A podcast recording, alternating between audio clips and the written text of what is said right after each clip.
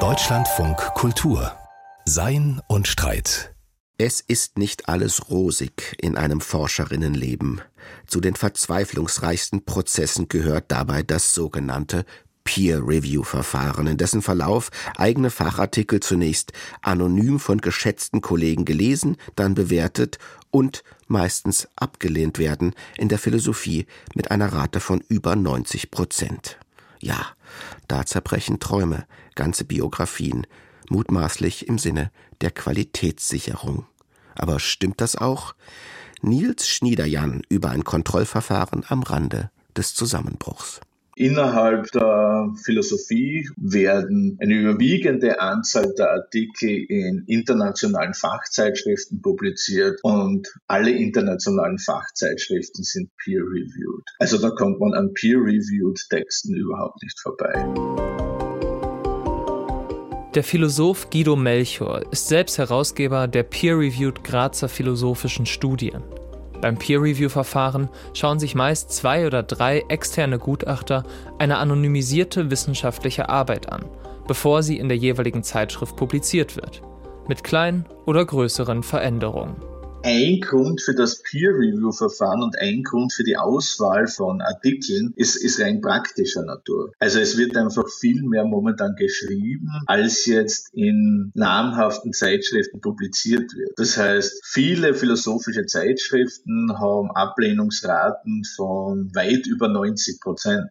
Natürlich sorgt allein das bei Wissenschaftlerinnen und Wissenschaftlern für Frust. Die meisten akzeptieren das Verfahren trotzdem Schließlich gehört es seit jeher zum guten wissenschaftlichen Arbeiten. Oder?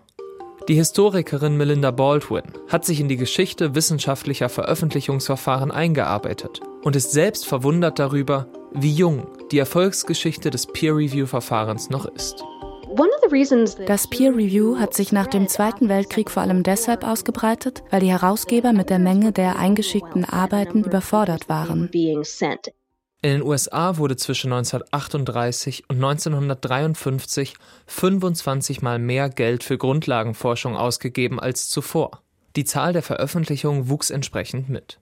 Gab es vorher vereinzelte wissenschaftliche Finanzierung durch Stiftungen, regionale Unternehmen oder Studiengebühren, tritt dann nämlich der Staat als konstanter Geldgeber auf. Das Peer-Review-Verfahren ist da eine Möglichkeit für Herausgeber, die explodierende Arbeit an andere abzugeben fast immer ohne Bezahlung. Doch bleibt das Verfahren zunächst ein Modell neben anderen. Erst in den 1970er Jahren tritt es seinen endgültigen Siegeszug an, wie Melinda Baldwin erklärt.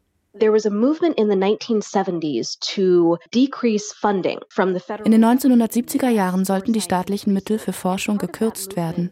Damit verbunden war auch die Entscheidung, die Mittelvergabe stärker in die Hände von Politikern zu legen. Die Wissenschaftscommunity wehrte sich dann mit dem Argument, dass man nur durch die Bewertung der wissenschaftlichen Vorhaben durch Kollegen, also die Peers, die beste Forschung sicherstellen könnte. Dass das Peer Review für die Forschung also von zentraler Bedeutung sei, um ihre Rolle bei der Vergabe von Fördermitteln in den USA zu verteidigen. Inzwischen dominiert das Peer Review Verfahren in der Wissenschaftswelt. Und es verschlingt immer mehr Zeit und Arbeit.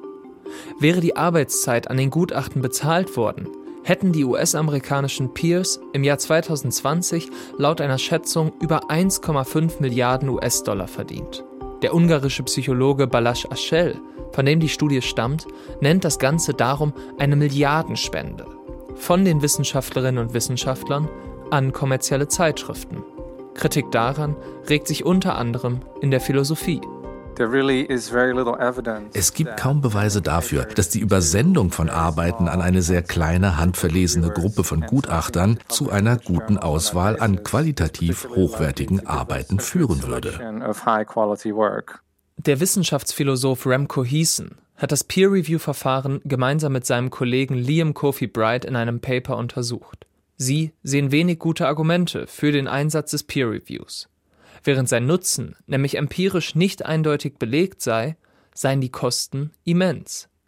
Schließlich könnten die Wissenschaftler auch, naja, eben Wissenschaft betreiben, statt so viel Zeit auf die Bewertung der Arbeit anderer zu verwenden.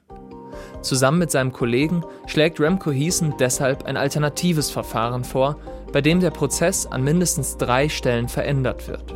Er soll erst nach der Veröffentlichung der Paper einsetzen. Es sollen nicht nur ausgewählte Peers, sondern alle Interessierten ihre Einwände publik machen dürfen. Und die Reviews selbst sollen öffentlich zugänglich sein. Wir schlagen vor, das Peer-Review-Verfahren auf ein Modell umzustellen, bei dem die Leute ihre Arbeit online stellen und dann jeder, der möchte, diese Arbeit nach der Veröffentlichung begutachten kann. Dadurch könnten wir auf einen viel breiteren Pool von Wissen und Fachkenntnissen zugreifen und so vielleicht zu besseren Urteilen über die Qualität der Arbeiten kommen. Die Qualitätskontrolle läge so nicht mehr in den Händen Einzelner, sondern würde potenziell mehr Meinung einbeziehen. Guido Melchior, selbst Herausgeber einer Peer-Review-Zeitschrift, sieht den Vorschlag dennoch kritisch. Wenn jetzt alle Arbeiten innerhalb eines Archivs einfach hochgeladen werden, dann sind die Arbeiten ja quasi überhaupt nicht strukturiert. Das heißt, es ist ja dann eine unglaubliche Arbeit herauszufinden, welche Artikel eine bestimmte Qualität haben und welche nicht. Zur Lösung dieses Problems hat sich Remco Heason von neueren Filmplattformen inspirieren lassen. Bei der Seite Rotten Tomatoes etwa gibt es zu jedem Film zwei Angaben. Einmal die Bewertung von beruflichen Filmkritikern und einmal die Bewertung des allgemeinen Publikums. Genauso könnten auch wissenschaftliche Paper einmal von Laien oder Wissenschaftlern eines anderen Feldes und einmal von Fachwissenschaftlerinnen und Fachwissenschaftlern beurteilt werden.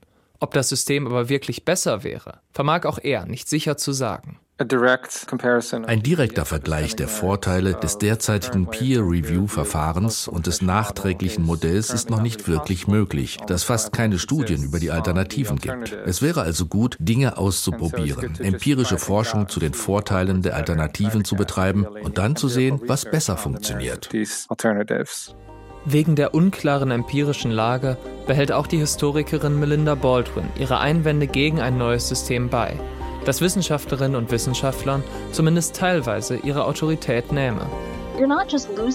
Es geht nicht nur um den Verlust eines bürokratischen Prozesses bei einer Zeitschrift. Man verliert damit etwas, das Wissenschaftler seit einigen Jahrzehnten als absolut zentral für das Gelingen von guter Forschung dargestellt haben. Wie sinnvoll es jedoch ist, sich an eine Autorität zu klammern, die auf wackeligen empirischen Fundamenten steht, bleibt zweifelhaft. Bis jedoch alternative Modelle ausprobiert und evaluiert werden, sind die Chancen, dass das Peer-Review-Verfahren seinen Rückzug antritt, eher gering.